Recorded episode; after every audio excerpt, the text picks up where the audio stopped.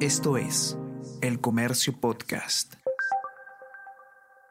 Hola a todos, ¿qué tal? ¿Cómo están? Espero, que esté comenzando su semana de manera excelente. Yo soy Ariana Lira y hoy tenemos que hablar sobre aumento del sueldo mínimo, eh, porque el gobierno eh, finalmente eh, anunció que se va a dar esta medida que entrará en vigencia desde el primero de mayo. Y desde entonces el sueldo mínimo pasará a ser de 1.025 soles, aumentado así 95 soles. Sin embargo, distintos especialistas advierten que esta norma eh, se ha dado sin un adecuado sustento técnico y que podría incentivar a una mayor informalidad. ¿Qué es lo que se ha probado y cuáles podrían ser eh, los efectos? ¿A qué tenemos que estar eh, atentos? Vamos a enterarnos de todo esto y más a continuación.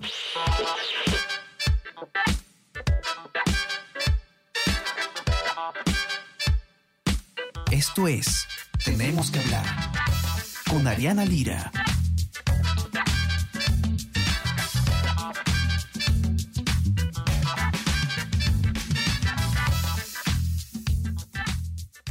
El día de ayer el gobierno eh, finalmente promulgó el decreto supremo que aumenta la remuneración mínima vital eh, y el sueldo mínimo de esa manera va, a pasar de 930 soles a 1025 soles a partir del primero de mayo. Eh, la última vez que se había aumentado el sueldo mínimo había sido en el 2018 durante la gestión de Pedro Pablo Kuczynski y eh, hace ya eh, un tiempo que la ministra de Trabajo, Betsy Chávez, eh, había anunciado que el gobierno estaba evaluando incrementar nuevamente la remuneración mínima, vital. Esto finalmente se ha aprobado. Así que eh, lo que queda ver es cuáles son los efectos de eh, esta norma y qué es lo que advierten los especialistas. Sabemos que precisamente para normas que tienen que ver además con el ámbito laboral, el, el sustento técnico es eh, muy, muy importante, digamos, es importante en todo tipo de norma, pero especialmente en ese sentido porque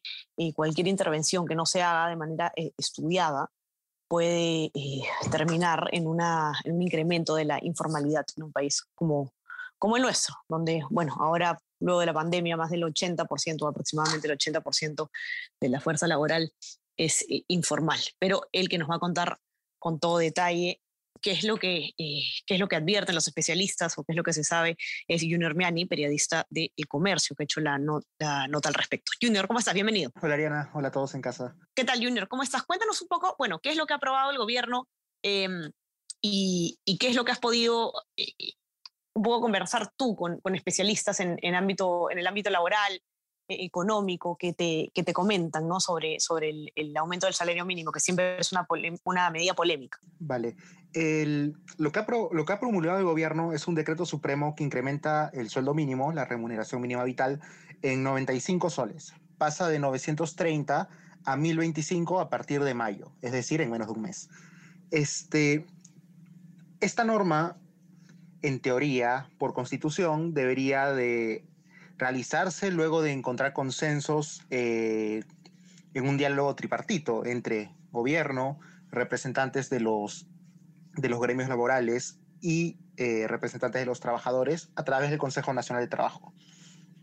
En esta ocasión, así como en otras anteriormente, como con el gobierno de Kuczynski, Humal, etc., eh, fue el Ejecutivo el que decidió sacar el incremento de la remuneración mínima vital sin necesidad de consultar eh, ¿cómo decirlo?, en un debate técnico eh, dentro del Consejo Nacional del Trabajo.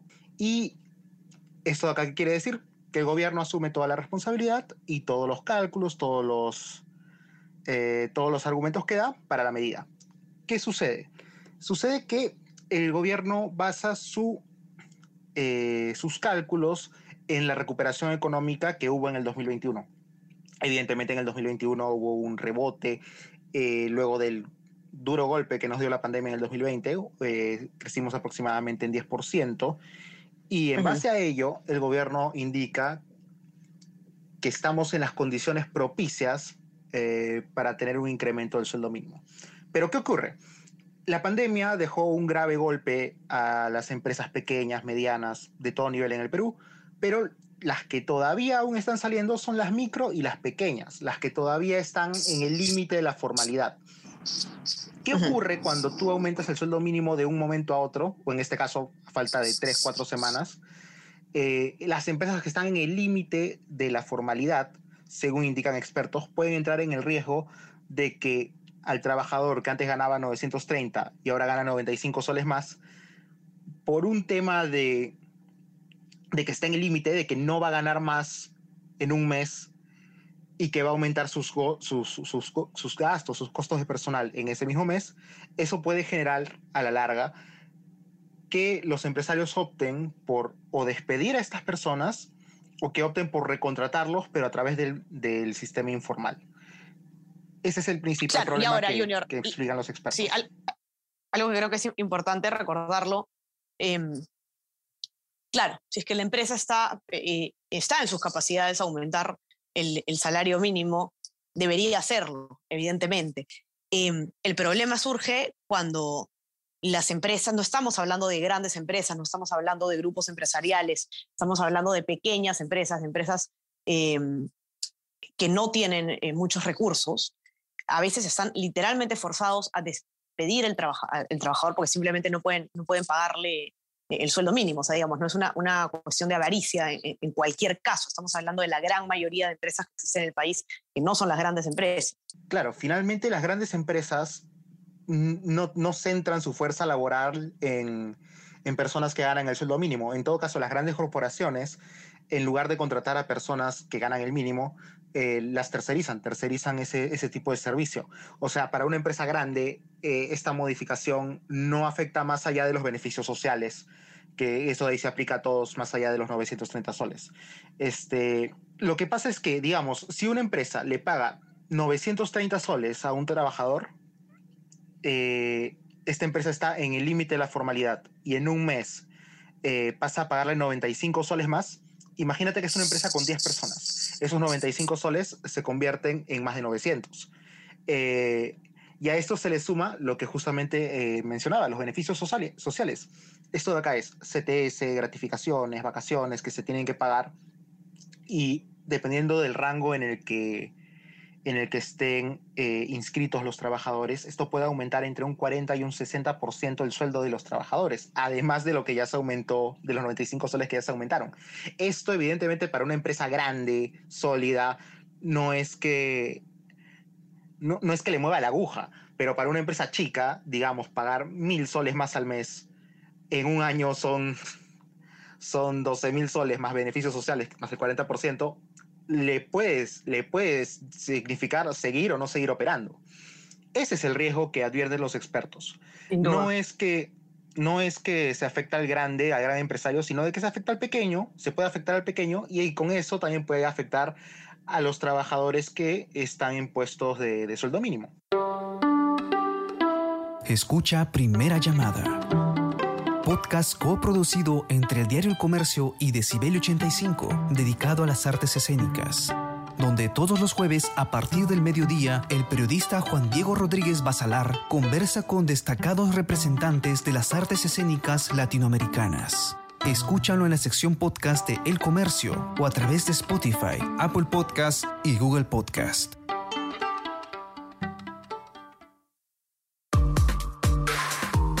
Escucha todos los podcasts que el Diario El Comercio trae para ti. Las cinco noticias del Perú y el mundo. Tenemos que hablar. Easy Byte. Primera llamada y jugamos como nunca. Escúchalos en la sección podcast del comercio.pe o a través de Spotify, Apple Podcast y Google Podcast.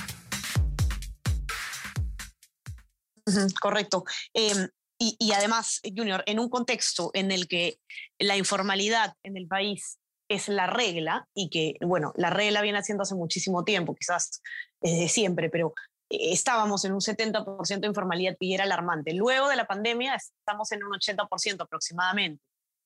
Eh, hacer que las normas laborales sean más rígidas en un contexto como este no es la mejor idea, quizás ahora mismo, además. Según el, propio informe que, que, presentó el Ministerio de, de, Trabajo, el informe que lo sustenta, ya que tuvimos acceso y detallamos en la nota web que está que está en el home, este, es, ellos estiman que la informalidad está en un 76% del total de la fuerza laboral. Eh, ¿Esto qué significa?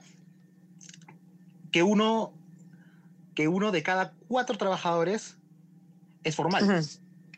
Entonces, si, si tenemos que es uno de cada cuatro que es formal, de todos esos, ¿cuántos trabajadores realmente ganan el sueldo mínimo? Según estima el Ministerio de Trabajo, sería un millón. Anoche el ministro de Economía y Finanzas, Oscar Graham, eh, declaró en una entrevista con Latina que eran 700 mil, o sea, incluso menos que lo que estima el, Ministerio de Trabajo.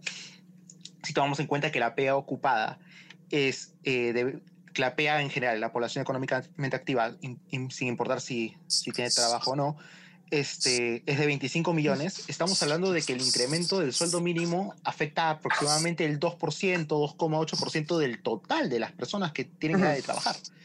Em, eso quiere decir que sí, se, están se está legislando, se está dando normas para, eh, para un segmento muy, muy pequeño de la población. Y aquí quiero hacer un, un eh, quiero darle un espacio a, a la versión que me dio el Ministerio de Trabajo cuando, cuando entrevisté a, la encargada de, eh, de, este tema. Eh, la encargada se llama Fanny Montellanos, es directora de promoción del empleo del Ministerio de Trabajo. Y ella indicó de que eh, ellos están trabajando en más medidas para combatir la informalidad, que es que no solamente es la remuneración mínima, sino de que ellos van a implementar más. Evidentemente todos queremos verlo y todos queremos que, reduzca la que se reduzca la informalidad, que haya más recaudación, que haya más empleo, etc. Así que eso es lo que, lo que mencionaron. El, el ministerio dicen de que sus cálculos, sus proyecciones están, son acertadas. El ministro Oscar Graham ayer en la entrevista que refería también indicó eso. Eh, pero acá está el debate todavía abierto. Los expertos indican de que no sería el momento propicio y que podría generar mucha presión en las pequeñas y microempresas especialmente. Correcto. Esperemos entonces un poco más para poder ver eh, cuáles son los, los efectos a mediano plazo de esta norma. Esperemos que eh, en efecto el gobierno esté impulsando algunas otras medidas eh, y no sea solamente una, una promesa más. Los que quieran leer con detalle el informe Junior ya saben que lo pueden encontrar en nuestra versión impresa, los que tienen acceso, y también en nuestra web elcomercio.pe.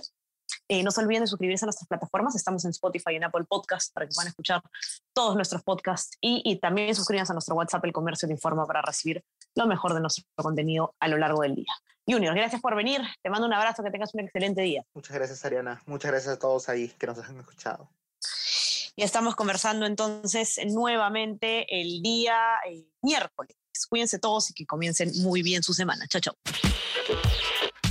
Tenemos que hablar con Ariana Lira.